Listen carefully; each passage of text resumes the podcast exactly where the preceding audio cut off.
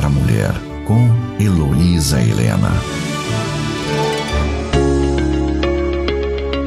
Em 1954, assume a Secretaria-Geral do Trabalho Feminino a senhora Maria Auxiliadora Bittencourt Werner. Ela sucede Dona Cecília Siqueira, funda o órgão oficial do trabalho feminino, a querida SAF em Revista, que começou em março de 1955 como um boletim informativo da Secretaria-Geral, uma única folha com notícias, estudos bíblicos e orientações. O segundo número saiu em junho e em 11 de outubro, no dia do seu aniversário, tendo Dona Nadira oferecido o terceiro número, agora já sob a forma de revista. Ajudou na divulgação da revista da SAF o jovem Ailton Rodrigues, depois o querido presbítero Ailton.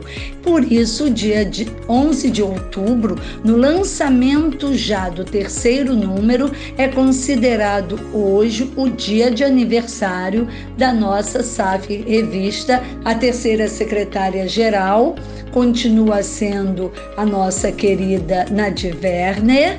E aí são criados os primeiros cursos de treinamento. O nascimento da SAV Revista em 55, o trabalho aí é continuado vindo a ser realizado em 1958 o terceiro Congresso Nacional, Durante a realização desse congresso no Colégio 2 de Julho em Salvador, chega a notícia de que o Supremo Concílio votou pela organização da Confederação Nacional do Trabalho Feminino. Neste, nós temos então a presença de 35 federações e seis confederações sinodais.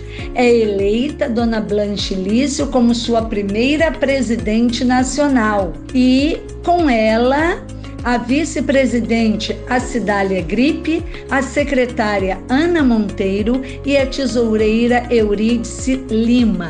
Realizações Mudança do primeiro lema da SAF, Amar e Servir, para Se Tu Uma Bênção, que está até hoje. São nomeadas também as primeiras diretoras ou assessoras, hoje chamadas de secretárias de atividade. E aí começa o trabalho da Confederação Nacional do Trabalho Feminino. Heloísa Helena, secretária nacional do Trabalho Feminino. Para a Mulher. Apresentação Heloísa Helena, um programa da Confederação Nacional de SAFES.